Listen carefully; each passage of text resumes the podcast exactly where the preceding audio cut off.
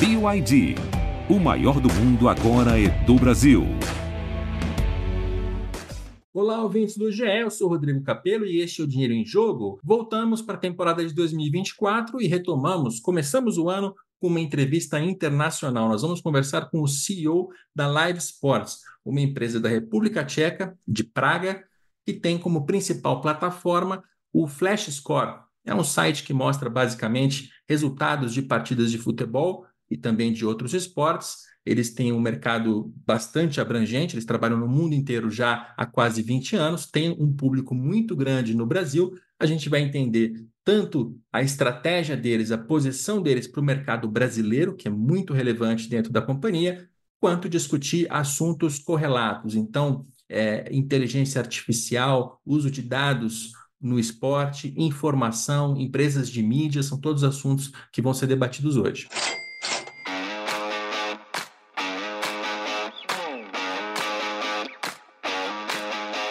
Well, first, uh, thank you for inviting me to, to come to Praga and uh, to know the, the company. It's my first time here, so thank I'm, you. I'm glad that you are here, and uh, I hope we are going to have a nice chat. And we're going to talk now with Pavel Krbec, who is the CEO of Live Sport since 2023, right? That is correct. I started in January 2023, and thank you for pronouncing my name in such a brilliant way. it's not it's not easy for not Portuguese easy. speakers. Yeah.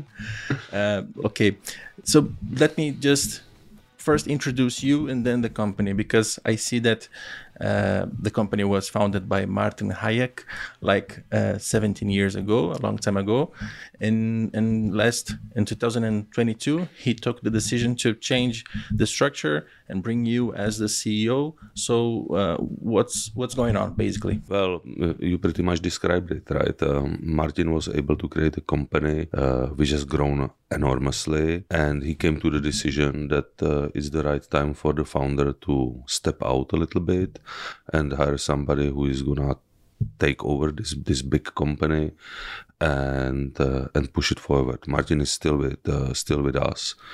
Yeah, he has a very strong product opinions and those strong product opinions opinions is something that that brought the company to where it is. So we are still utilizing Martin, only that the, he doesn't need to to to drive the company in everyday's business. And when we talk about the sport industry, is such a, a peculiar uh, uh, segment. How how how um, what's your background, and what what are you thinking of this this area? Okay, so uh, I started as a mathematician. I'm a, I'm a, I studied actually language modeling, one of the one of the stuff which uh, is currently having the the big hype. I have my PhD from language modeling, uh, and I did this for seven years uh, at IBM Research after finishing my uh, uh, my doctoral studies and after that i switched to business. So my background uh, after being a researcher switched uh, brutally to uh, to a media guy. I i, I used to work for uh, tvs i was um, i was member of the board of the biggest czech tv and then I switched to MTG, another another broadcasting group uh, where I was responsible for the online activities in Central and Eastern Europe. So you know, I turned from mathematician to uh, to a media guy, which is already a little bit closer to what FlashScore or LiveSport does today. And then I did another career career switch, and I went to the to the world of uh, finance um and. Uh, banking insurance. And that was the moment when i when i received a call from from martin. And uh, you know when i looked at the company i somehow felt that uh, the mix of know-how which i was able to gather is something that might help the company. It's a company which uh, which utilizes uh, a lot of data. So there my uh, there my mathematical education might be handy it is in fact a media house. You know, we, we have started here in in, in live sport flash score the the news which are becoming worldwide news. So maybe that my my media media know how uh, can be handy there also. And working in a big financial group is uh, is always good because you understand how the revenues are being made and how to control the costs. Yeah. so we made a deal with Martin. And uh, uh, before talking about uh, Flash Score uh, specifically, I understood that uh, there there are a lot of companies uh, like Liftago. Um, I, I'd like to understand if they belong to the same group or if they're just companies owned by Hájek that operates operate individually. Martin Martin Hájek has a has a has a holding structure, and part of the holding structures are also other companies like Liftago. For the for the listeners, Liftago is uh, something like um, something like Uber. Uh, but I think much, much, much, much better service uh, operating here in the in the Czech Republic. But this is part of the holding, so there are other companies in the holding which sometimes have nothing to do with the with the business model of Sport. And do they do they relate somehow in the business, or they operate individually completely? They operate individually because uh, you know, come on, Liftago is a is a cab taxi service there is not not not much common with uh, with service like FlashScore. Yeah, but they could uh, take advantage of the huge traffic that you have in the in FlashScore. Well, it's a local company. For example, Liftago is a Czech local company, and when you look at FlashScore, our uh, three most important uh, markets are Brazil, Italy, and the United Kingdom. So Okay. You know, FlashScore is an international company. I keep calling FlashScore a Brazilian company. Brazilian company operated from Prague. Uh, and the other companies have completely different uh, mission or vision. Okay. So, so talking about FlashScore now, uh, FlashScore has now 17 years. It's, it's a long, it's a long time, and you call it a Brazilian company. Why? Well, because the Brazilian market is one of the most important markets, or the, the most important market. Okay, we don't want to battle everything on on one card, so I'm really glad about our growth in Brazil. Uh, it seems that uh, somehow the Brazilians are appreciating what we have done, uh, what we have done in FlashScore.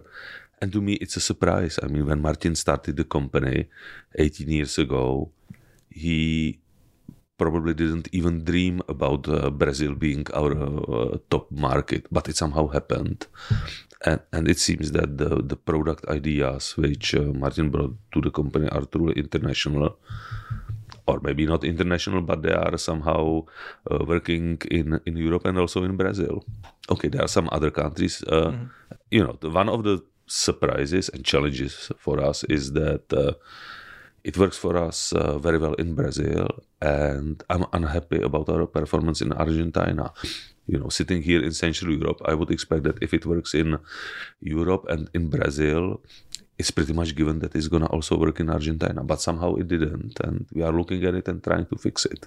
Okay, and and can you disclose the percentage of how many users you have in, in Brazil? I mean, comparing to other countries. I think uh, we are going to have something like uh, close to ten percent of uh, our users coming from Brazil. Okay, so it's still it's it's a lot but but but the company uh, is truly international. The, the company is truly international. We are having uh, relatively big traffic also from Africa. You know, obviously soccer is super popular in Africa. Uh, in terms of revenues, Africa is not as uh, as sweet as uh, as Brazil or Europe. Obviously, we we have a we have a strong traffic, traffic from uh, Czech, Slovak, and Poland, the countries where where it all started. Uh, but you know, the sky is the limit. I, I still believe that, uh, especially in Brazil, we can we can grow enormously. And when we compare the the sports, football is the main one. I think so. Football is uh, absolute killer, and and this is a football company. Okay, we offer a wide variety of sports in uh, in the app, but it's uh, it's football or soccer what um, made the success of this company. Okay and to have an idea the the second and the third sport i mean it's what you it's what you would uh, expect so number two is tennis uh, and closely followed by by basketball uh, as we started here in, in, in the Czech Republic, for some countries it's ice hockey. Obviously, in in South South America and Latam, ice hockey is uh, alien word.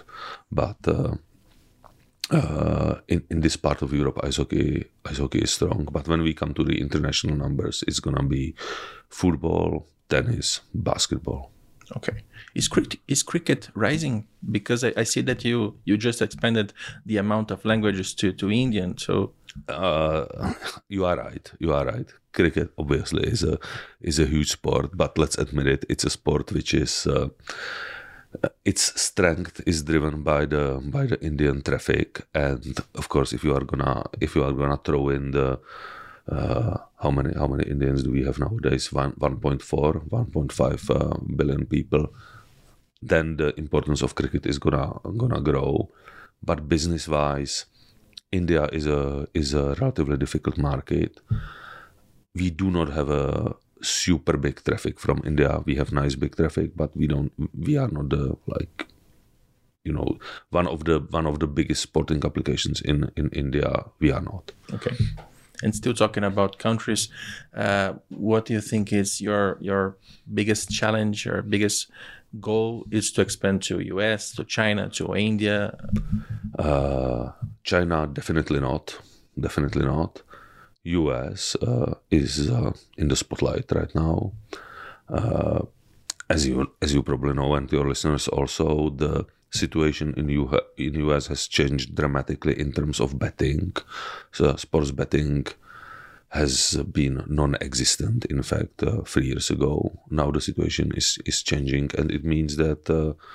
Uh, you know the money starts to flow into the into the sports where it uh, where it uh, wasn't. Also, the soccer is rising in the U.S. and it's especially some somebody calls it the Messi effect because of Lionel Messi playing in the U.S. So you know. As, as I said before, we are a football company, soccer company. Soccer is rising in the US. It's the it's the right time for us to to go there. We have some traffic from from the US, from the from the hardcore soccer fans, and I believe it can be extended significantly. Okay, I, I want to ask you a lot about betting, but before I think we should introduce properly the, the Flash Score and a little bit about its history.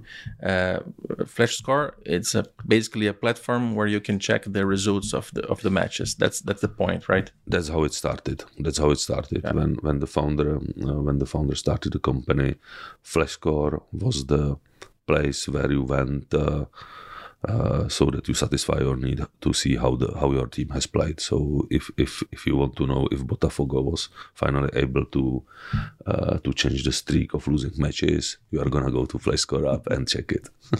I saw I saw a post of yours in LinkedIn about Botafogo, but before the the Campeonato Brasileiro started, that you were supporting Botafogo. Why, why Botafogo? Uh, it's a funny story. In the in the small village where um, uh, where the father of my wife has has been born, it's you know in the middle of uh, of Czech Republic.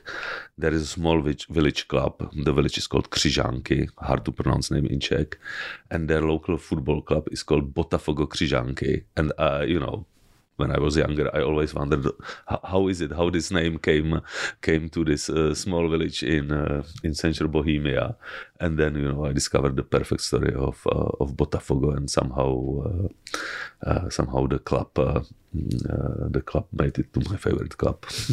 that's that's super nice to know in in a very special year to Botafogo. Um, but coming back to to Flash Score, so so the it started with the scores, and then how how did it expand? Because lately in the in the football industry, we saw that the data getting a super important uh, place. You know, to, it it went from the scores to the goals and assists to the xG, XA, and a lot of other other metrics. You are describing it perfectly, right? So it started as a as a simple result surveys but uh, the company has seen the opportunity of extending it to statistics. Uh, so in one moment we have been only buying the data from external providers, and there was a moment when we decided that, or when I wasn't here in that time, when when the founders decided that it's time to have a, uh, it's time when the buying the data is not enough. So we started our own data collection team and suddenly we discovered that we have you know several hundreds of people working on uh, collecting the data and and creating interesting statistics uh, so you know as you said 18 years ago we started and uh, like three years ago, when you looked at the company, you were surprised that we have something like 400, 500 people uh, entering the data into the database, our own our own collectors. So, you know, the company has shifted from a trivial result service to something which is covering deep statistics and uh, and that was the change. They they didn't stop just with uh, they didn't stop just with the results and you know uh, counting the counting the goals. No, they they introduced uh, deep uh, deep statistics, and this is uh, this is some kind of a barrier which. Uh, which uh, some competition services never crossed. It, it, was a tough decision to make a to make a team of data collectors as I said, you know, several hundred data collectors. You need to organize them. It's like a huge, it's like a huge call center when you have people uh, which have shifts. You you you you need to uh, you you need to have them on time in their place. It's uh, it's difficult. It's difficult thing when there is a Premier League in the weekend. You need to be sure that uh, that you have the guys ready uh, you cannot miss a match. Yeah, being, being here in Praga and also in your company, I saw yesterday how, how you operate. Uh, mm. Of course, there was no matches going on at that time, so the, the amount of people working was was. And we have just a limited group here in, in, in people. Most of them are outside of Prague. So, but but this is a major decision to to start your own collection, uh, data collection. I, I think this this was a big. This was decision. a. I, I think it was one of the breaking points for the for the for the company when this decision was made. Uh, it give, gives us the uniqueness. Uh, if you go nowadays to to LiveScore, you will see that not only we provide the, the, key data statistics, but we also have the live comments. Okay. So if the match is going on, you will see the the textual uh, the textual comments of how the game is progressing. Uh, we have this in many many languages. Again, that that was the other decision that uh, the service is not in the in the Czech language for for your listeners. Czech language, ten million people speak it, so nothing. Uh, so it has been quickly internationalized, okay, into English, but also in you know Spanish, Portuguese, Brazilian Portuguese, and once the internationalization started, uh, we have quickly seen that the concept of uh, of FlashScore is transferable to the other markets. But but as you said, the decision to make our own data collection was one of the uh, tough decisions, and uh, I think it was one of the key ingredients for the success. And who who are your competitors today? Because if you think about the scores, I'd say the the Google is your competitor, maybe, or a company like where I work. Google, you are right. Google Google is our competitor. In the same time, Google is our big partner because this company has grown because of Google.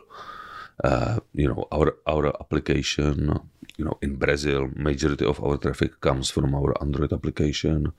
Uh, so, so there Google is our partner. We like Google. Obviously, sometimes there are there are moves where we are not absolutely happy, like Google uh, displaying the the the match results uh, uh on the on the first page of the search results. But okay, I mean that's life. Uh, I still believe that the service which we are giving the users is is of much higher value. Uh, so Google is uh, okay. We can see it as a competitor, but I see them more as a partner. Okay. Who are competitors? Uh, there are companies which have a similar similar uh, product proposition like us. One of them is SofaScore. Okay, I respect the competition similar product. We try to be better. They try to be better than us, obviously. So it's a fair competition. Uh, and obviously, there are companies like, uh, like you said, uh, media houses.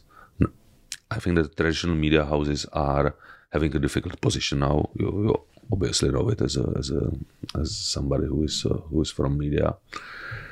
Uh, and we are entering their field. We we started our own news uh, but we are doing it in a we are doing it in a different way than the than the classical media house.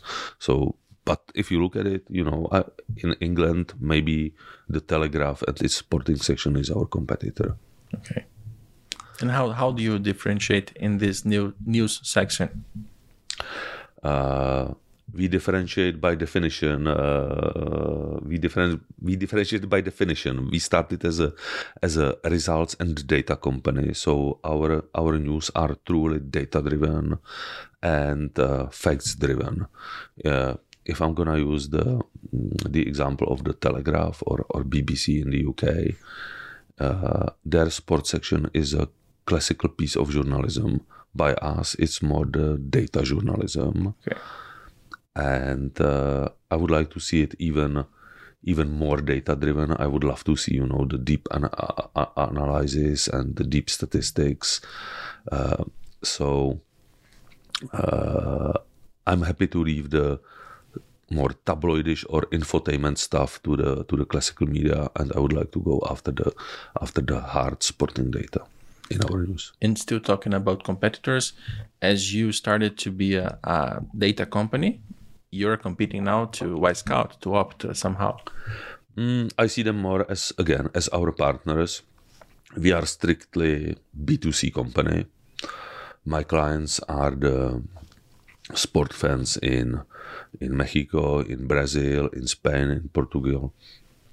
Uh, companies like Opta are B2B. Uh, we are taking some some uh, we are taking some data uh, from Opta and from StatsPerform. So I do not see those I do not see those guys as competitors. Okay, the B2C and the B2B were something that I was going to ask you. Uh, do do you intend to shift somehow to B2B or B2C is your goal and will B2C, B2C. You know, our reach nowadays, uh, our reach is roughly 120 million uh, users worldwide. This is a this is a this is a huge amount of uh, of users, and we intend to grow it. And I am a big supporter of uh, company which has a clear focus. So the clear focus is gonna stay on the B2C. I, I believe that if we would start to play with uh, B2B activities, it would create a, a huge mess and uh, too many streams in the company. No, we have to we have to stay focused on B2C. Okay. And when we talk about B2C, the revenue streams are usually advertising and subscription.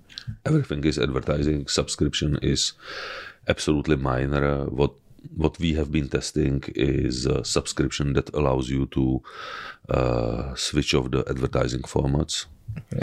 Uh, but we didn't push it. It was more an experiment, uh, and it's truly negligible. So what uh, what drives this company in terms of revenues is advertising. advertising. Do, do you think it's a safe model?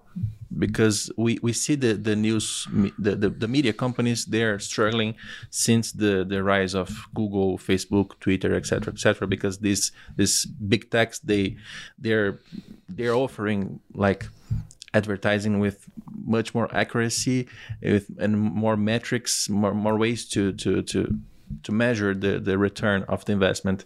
And the media companies they are struggling worldwide. Even New York Times is struggling.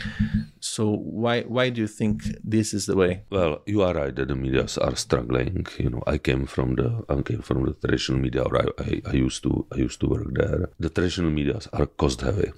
Uh, they never adopted to the new world. Uh, uh, you know, writing the writing the article in Czech uh, or Spanish only, and uh, writing in a, it in the traditional way is really cost heavy, and uh, your sales department needs to work hard in order to uh, to justify this approach. So it means that if you have one super experienced uh, journalist writing a perfect article about uh, Barcelona versus Real Madrid match, your sales department needs to work hard in order to justify the costs associated with it. How we do it is that we have a mm, we have an international international journalistic uh, journalistic board. I call it multi-channel news desk. And if we have a if we have uh in this in this example somebody in Spain who is super experienced journalist, he or she is gonna write the article about Barcelona, Madrid, uh, El Clasico. Uh, we quickly adopt this article uh, by the AI means to the to the other languages, then the then the journalists in the in the in the other countries are gonna check and uh, repair the errors which uh, the machine translation has done, and they're gonna publish this article also in the other languages. So we have this cross utilization of uh, of the content which has been written, and the same is true with the data. I mean, if you if you do the live comments uh, here in the Czech Republic, uh, we have means how to effectively translate the the live comments into all the other all the all the relevant languages, and that's that's not what the traditional media have. Okay, so, so you're you're betting on the reach. I mean, we are betting if, on if the you reach. reach more people and you have a lower cost, then it's possible to be sustainable.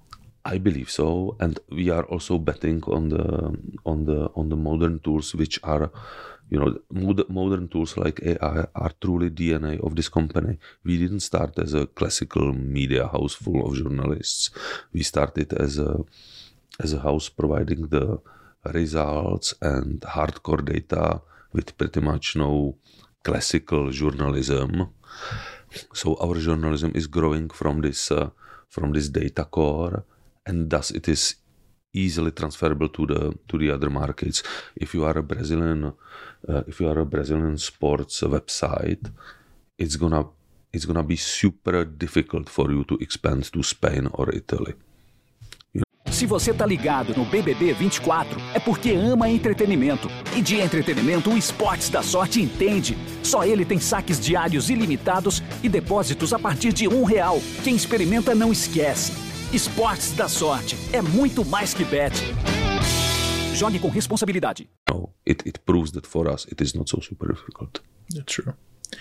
As we were talking about advertising, we go back to betting.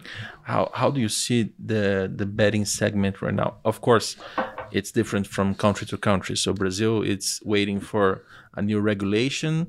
There are a lot of, of betting companies. I mean, I can even I can't even remember the names because we have like 30 different brands sponsoring everything that's possible. And if you compare to England, England it's now uh, pushing back somehow. They're forbidding uh, betting companies in their jerseys. So uh, how how how the betting segment affects you right now? Obviously, it's important to us. Uh, we like a fairer regulation. When when the country introduces a fairer regulation, it's good for the business because you know we are trying to build sustainable business. And if you have a regulation which is in place and which doesn't change every two months, it's good for the business. So we definitely support the the, the good regulation. There are countries where uh, where the regulation is uh, prohibiting the betting. You know, we, we, we spoke a little bit about China. One of the reasons we are not going to go to China is that we do not understand the regulation there. It's unclear, so we are not going to touch it. But uh, as I said, regulation is good for us. Regarding sports betting, I like it. I believe that sports betting is uh, is uh, fair competition between the user and the bookmaker. You know, sometimes the bookmaker the bookmakers are making mistakes and they deserve to be punished. And uh, if the sports fans uh, are into the betting, I believe that that uh, our application is something which uh, which they utilize, and we know that. I like the, the I like the segment of our users who, who are involved in the casual betting. If you are watching the if you are watching the uh, Liverpool game where Liverpool plays uh, Crystal Palace, you know maybe the game uh, maybe you will enjoy the game a little bit more if you are gonna throw in five pounds uh, for for Crystal Palace. Okay. so for for me it's. Um, you know it's it's a way how to make the game more thrilling and uh, it can be an intellectual com- competition with the bookmaker so Okay. i like it And if you compare the segments that uh, advertise in Flash Score, betting is the first one these days. obviously we are the we are the place where the betting companies uh, which the betting companies love uh, we have the sport fans and uh, it's no secret sport fans uh, are the are the sport betters so uh, we are a natural place where the betting companies uh, love to do their acquisition. And what is also you know beautiful for them it's not only the acquisition. If uh, if the betting company works with us closely uh, it's not only that we give them the give them the potential uh, potential users it's uh, that the users are constantly visiting our service. Our service is something where the users are returning, and we see incredible of amount of page views per user. So it is the place where the betting companies obviously want to be. Okay. Uh, but but the same is uh, the same is the true for any company which is targeting the the relevant segment. Again, no secret we do not have ma- many females among our our users. Uh, so if you are a company which is targeting uh, males uh, 18 plus, we are the place where you want to be with your advertisement. So car companies and the expensive technology toys, those are the advertisers which which uh, should be at FlashScore and you said already that your focus is on B2C, but betting companies they usually need data to to work to to do their models. Have you have you been approached by betting companies trying to buy your data? We do not sell the data to the betting companies. They are actually pretty good on on getting the data from uh, suppliers like Opta and others. Those are the uh, those are the data suppliers which do the B2B as I said, we do not do B2B. For the betting companies, uh, FlashScore is truly the place uh, for acquisition and uh, for presenting their offers. Uh, we do not sell data to the betting companies. Okay, and still, still about advertising. I was checking your your LinkedIn and your previous comments, and you commented like a, a few days ago that uh, some social media are being sued because the advertisers are being put together to uh, anti-Semitic content, and uh, it's uh, anti-Semitic is just an example. It could be racist, it could be uh, machist, misogynist, etc. And you said something like uh, that advertisers they should uh, find a, a, safe harbor to, to be in. And FlashScore can be a place like that. So that, I'd like you to to that's the beauty about sports, right? I mean, if you are a if you are a big uh, if you are a big news uh, media house, you are covering uh, you are covering you are covering all the news which are happening in the world. So you are covering the Gaza conflict. Uh, you are covering different earthquakes and different catastrophes which are happening all around the world. And if you are an advertiser, do you want to see your advertisement next to a burning house in in Israel or in Gaza? Probably not or do you want to see your advertising next to a, uh, next to the conflict uh, on the Ukrainian Russian border? Probably not. Do you want to see your advertisement next to the victims of an earthquake? Probably not. Uh, but somehow those news need to be covered, right? And and and uh, you know it that in in media somebody has to pay for it. Uh, in our case, we are not covering those things. We are doing sports, and sports is sportsmanship by definition is a is a nice thing. So, uh, you know, that's what I meant by the safe harbor. It's it's never gonna happen because our news are the are the news which are uniting um, the sports fans uh, all around the world.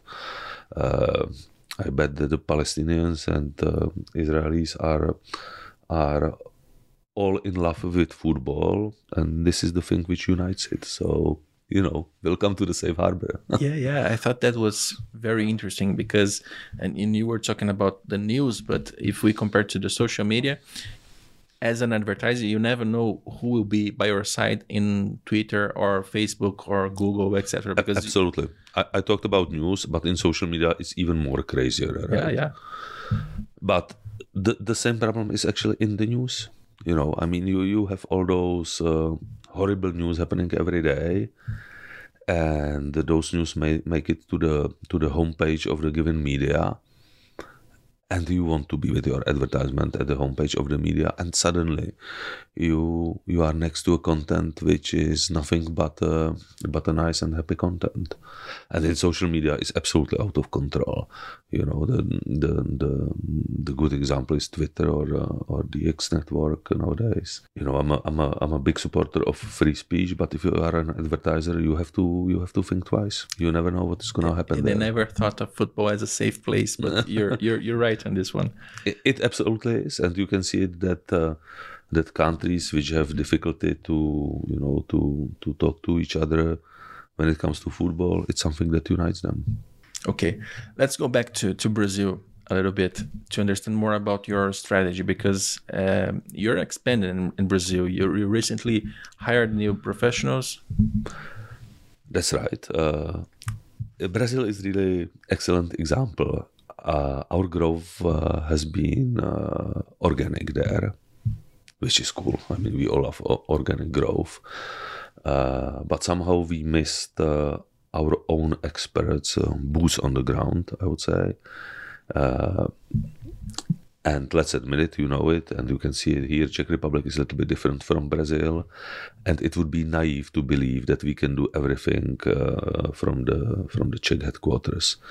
So what we really needed is to have uh, super experts which understand the Brazilian market, uh, to have them as, as as members of our company, and we, we succeeded with it. We we started to hire people in in Brazil or you know contractors or somebody who, who works for us to give us a clue what is happening in Brazil. It's it's uh, it has been very nice that it used to work without having uh, a strong employee presence in Brazil, but I'm afraid that uh, it was impossible in the, in the long term. Okay, we are not creating a huge branch of 200 people in Brazil, not even 100, but uh, we need to have experts which uh, can explain us what is happening there.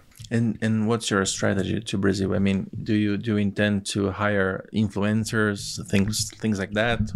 Influencers definitely yes. Uh, actually, this is one of the one of the differences uh, compared to Europe that I believe okay we, we also have uh, pretty strong influencers in Europe but I believe that when it comes to football in Brazil uh, the influencers are much more stronger than, here in, in, in Europe so uh, uh, the strategy is driven by the by the guys which we have in Brazil now they are helping us to understand what are the best marketing strategies influencers definitely definitely one thing uh, after which we are going. We also need to improve our our Brazilian football news. I'm always eager to see improvements which will serve the, the public better. We are having our our football podcast in, in Brazil. We are doing a second iteration now of it so that it attracts more and more people. Those are all the things. Uh, well, our strategy is easy. We need to we need to grow our reach in Brazil, and uh, we are a database company, so we are looking at the behavior of our existing users in the Brazil, and we are trying to find the uh, the deltas or the weak points which we are having now, mitigate those uh, weak points and uh, make it better. And that's why we need to have uh, the experts in Brazil. And I was taking a look at the fact sheet with data from from Brazil in 2022, and uh, the three players that got more views in Brazil were Julian Alvarez in third, Cristiano Ronaldo second, and the first one I forgot, but it was not a Brazilian player, and that that shocked me a little bit. It's uh, well, it's something that shocked me also. I always thought that the Brazilian football public is truly following the the South American leagues and South American players only, but it seems that. Uh, uh, Premier League and Champions League are such well-established brands that the Brazilian soccer uh, soccer community is uh, football community is is following those uh, those guys uh, very heavily. And if I look at the if I look at the consumption of um of of the of the leagues if I look at the consumption of, our Brazilian users are are consuming, uh, okay, it's the Series A and the Brazilian competitions, but it's definitely Premier League, it's definitely Champions League, it's uh, those are the ligas in Portuguese, which we would expect, Spain, Italy. So it seems that the Brazilians are really after European football.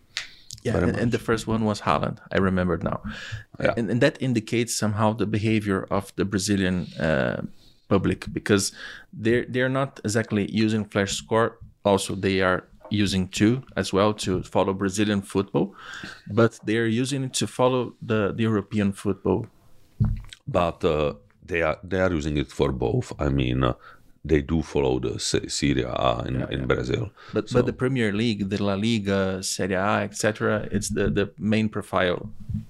and we see similar habit like in other countries. They love to follow Brazilian players playing abroad.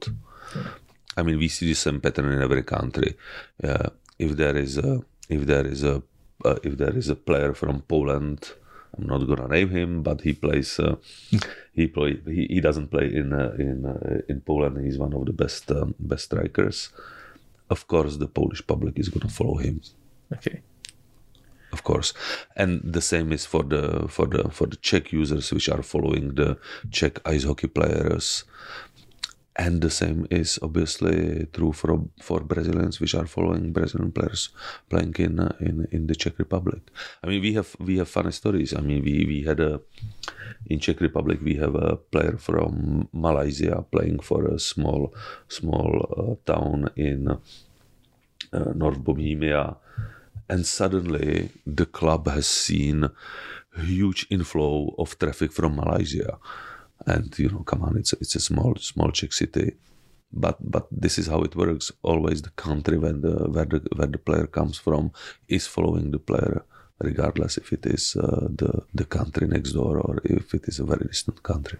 yeah somehow you have a you have a good metric of the of the trends and and to see whi- which player is trending or not. And that's why i was i was shocked by not seeing at least neymar at least neymar. But uh, in 2022 there was the, the world cup. So neymar should be high in your in your metrics. And still it was Haaland, cristiano ronaldo and and julian alvarez. The trends can be sometimes surprising. Uh, I'm not sure how it is. If if you would look at the data nowadays uh, or today, I'm not sure what we would uh, what we would see. Also, we have grown in the in the traffic in Brazil a lot. So maybe the social demographic of our Brazilian users has changed. Also, I believe that we started with the uh, with the, with the early adopters, which are more into the into the uh, into the European leagues. But uh, I'm pretty sure that right now the the key the key focus of our Brazilian users is going to be on the domestic uh, domestic leagues. They are still following the international ones, but uh, you know even the lower football leagues, which we are trying to statistically cover, are uh, are creating a lot of traffic. Yeah, and I saw that the three Brazilian clubs with more with uh, more users are Flamengo, Palmeiras, and Corinthians. And recently, you did a, a, a campaign in Rio Grande do Sul uh, using Grenal, the, the the match between Grêmio and Internacional. Why did you choose Rio Grande do Sul to to do this this campaign? uh, we are using the state uh, for several reasons. One is uh, the population is somehow similar to the Czech Republic, so I believe that our marketers are somehow able to understand the size of the country, and we believe that uh, similar rules. Uh, how much is the population? Like 3 million people, right? Or 11? Sure. Uh, so I believe for us it's easier to work with uh, marketing strategies in in one country which has a which has a coherent uh, social demography. So that was one thing. Uh, the other one was we wanted to create a bigger marketing campaign and to see how is going to be the impact of all the all the all the marketing activities which we are running there and that would be very expensive to to do in in the whole Brazil. So again, we wanted to have a separate set or separate state where um, uh, we can test our hypothesis. So that's that's why we have chosen it. Okay. And to, to Brazil is a huge country, so you know Yes, running a, running a marketing campaign for the for the full Brazilian market, uh, you know, I, I I wouldn't be comfortable with it. and it's just the, the beginning, right? Because you you're expanding, so I think that you're going to to look for other other places to invest. Absolutely. Again, we are a data driven company. So, you know, after this campaign is going to be over, we are going to sit down, we are going to analyze the numbers, we are going to see uh, what did it what did it bring to us. Uh, it, it, it was a it was also a TV campaign, so we have been running the GRPs, uh, both in the classical broadcasting and uh, at YouTube. Okay, they, call it uh, uh, internet GRPs or um, TRPs, whatever. Basically, we have been running brand uh, brand advertising there, and we need to justify it. That that that's it. We are gonna at the end of this year we are gonna look uh, at the costs which were associated with the, with marketing campaign and we are gonna see if it uh, brought a significant significant hype in in terms of traffic and and uh, and brand uh, awareness. And based on that we are uh, we are gonna maybe expand it maybe we are gonna fix the issues which we are gonna find or maybe we are gonna decide that this wasn't the the proper way to go and we are gonna try something absolutely different Okay. Uh, being a media company, you have the data, you have the news. Do you consider to buy uh, TV rights, bro- broadcasting rights? Is that something that is your in, in your site? no I, i'm gonna leave this to the to the to the to the big media houses which are competing with it the price of the of the broadcasting rights has grown enormously. And you can see that there are new players uh, new players in the town which are buying the media rights. Uh, okay there are the classical media companies like uh, espn uh, or you have the you have the strong uh, you have the strong broadcasters here in Europe but you also have the mm, uh, the VOD platforms which are moving into the direction uh, we have uh, Amazon which is looking at uh, at the at the sports rights and those are enormously rich companies uh, which are gonna which are gonna have their own fight with uh, with the classical media houses, and you know I'm I'm gonna be happy. I'm gonna be happily watching it from the outside, how they are spraying the money on the on the on the content rights. Our uh, our proposition is different, and I believe we have a we have a place there. So you know, happy bidding to Amazon, Apple, ESPN on the on the media rights. We are gonna do our job. They are gonna do theirs. Okay. Uh, and also being a data driven company, one thing that a, lot of people is is afraid right now is the artificial intelligence and how it's going to replace humans in some works and to change uh, the, to change the world actually. How do you see the AI in, in your business? I see it as a huge opportunity for us. Uh, and this probably demonstrates the difference between us and the classical old media house. You know, we have we have those databases which are overflowing with uh, with data, and I believe with the help of AI, we are able to visualize the data or present it in a text form, which was impossible in the in the past. And uh, this is something the, the classical media houses do not have. They have the huge archive of texts which uh, which has been written but they do not have the their own data uh, comparing how Botafogo used to play in 2012 and uh, how it plays now. And and we have all this and with the help of uh, AI we are able to uh, uh, to distill absolutely interesting information and present it um, present it to our users without the need of hiring uh, 300 uh, 300 extra people so for us you know data to text and um, uh, data to images data to video those are all opportunities where our company has the advantage and it's it's in the dna of the company uh, to go in this direction. We have experts in uh, in AI. I myself used to do language modeling in the past, so you know I tend to uh, I, I I tend to be involved in everything which um, which which concerns uh, the usage of of AI or uh, or uh, generation of text uh, from data or generation of images from data. I believe for us it's a huge opportunity, opportunity, but I agree that for the classical media houses it's a it's a huge threat. And being pragmatic here, it's also a way to lower your cost. That is true, but fortunately for us, we never had those hundreds of journalists. Uh, our multi-language desk, as I call it, has been designed one year ago, so we are very conservative when it comes to, to those classical uh, classical costs associated with uh, with journalism. So I believe that for us, it's not so much about uh, lowering the cost. For us, it's uh, more about the opportunity to increase our uh, reach significantly. And I'm looking forward uh, to do that. We all we already do stuff. Uh, mm, you know, if you if you take some lower lower leagues of, of football, we are able to write pre-match. Um, pre-match articles uh, solely with the help of uh, of AI. We just feed the feed the machine with the relevant data.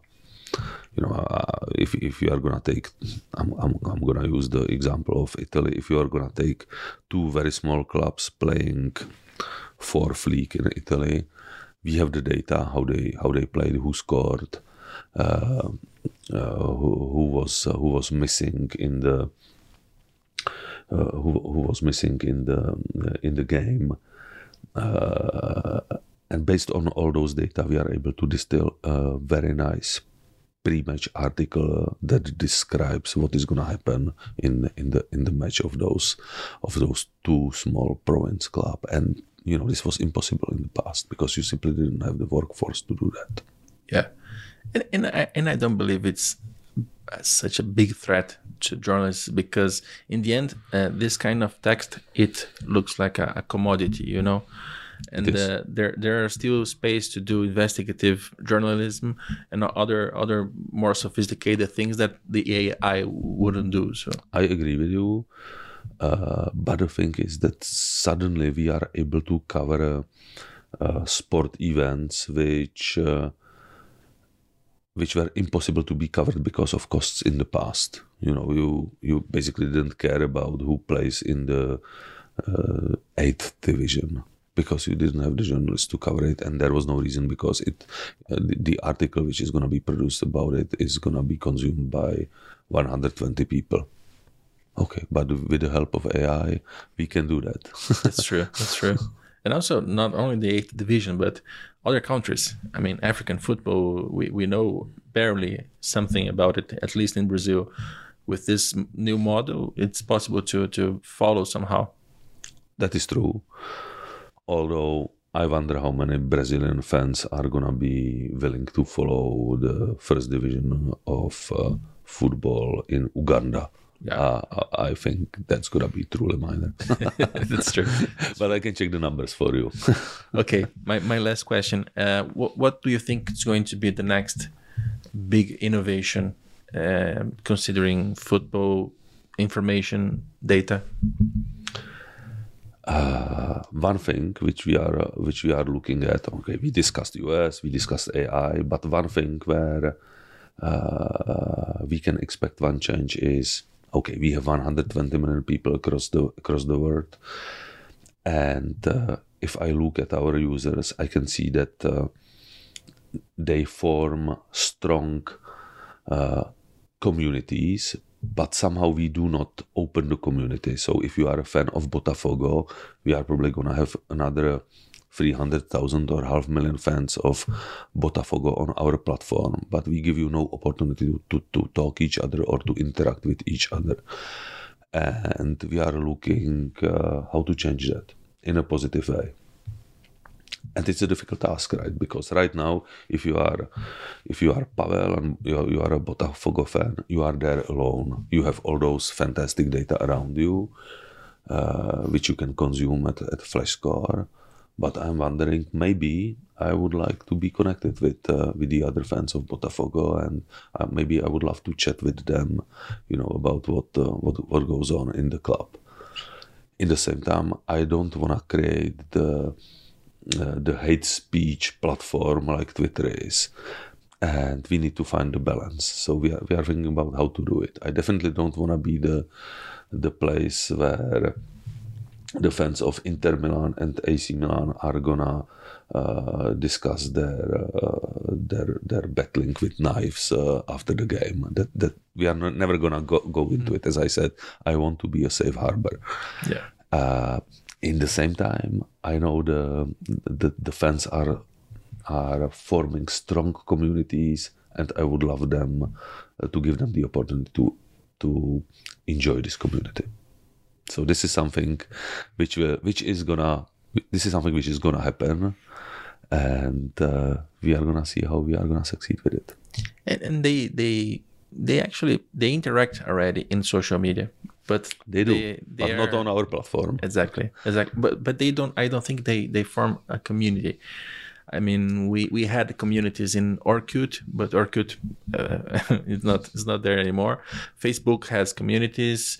Twitter tried, but uh, even the big techs they they have they, they struggle to to create these communities to to create a safe environment uh, as well. So nobody nobody succeeded with it yet but i believe the opportunity is there because you know from the social point of view the community exists. I mean you, i have my friends here with with whom i go to the pub and we can talk about uh, we can talk about uh, arsenal and we are all fans of Arsenal and we have a nice chit chat. So I believe that this kind of chit chat should be transformable to the to the online to the to the online world, and uh, our starting position is good there. But it's not going to be difficult because nobody succeeded in it. I'm not aware of a of a sport uh, sport fan platform where all those huge all those huge uh, uh, communities of fans would interact with each other. Always scattered around around the world, but uh, there is there is no easy place where to go if you want to meet with the Newcastle fans. Probably the pubs in Newcastle. Yeah, yeah, perfect. Pavel Krbec, thank you for the interview, and uh, thank you for inviting me and receiving me in your your in your home. Thank you very much, and I hope uh, you will enjoy this uh, beautiful city of Prague. Take care. Muito bem, essa foi a nossa entrevista, a primeira do ano, e uma entrevista que deu mais trabalho para produzir e aqui para traduzir ela para você do que o habitual aqui do programa. Não é sempre que isso vai acontecer, mas acontecerá de vez em quando. E quando acontece, é sempre muito bom, porque a gente passa a ter a visão de alguém que está olhando o mesmo mercado do futebol, da mídia, né, das redes sociais, das plataformas que oferecem informação, mas com um ponto de vista totalmente diferente e, nesse caso, como você pode perceber, bastante pragmático. Este é o nosso Dinheiro em Jogo e a gente volta na próxima sexta-feira com mais um episódio inédito.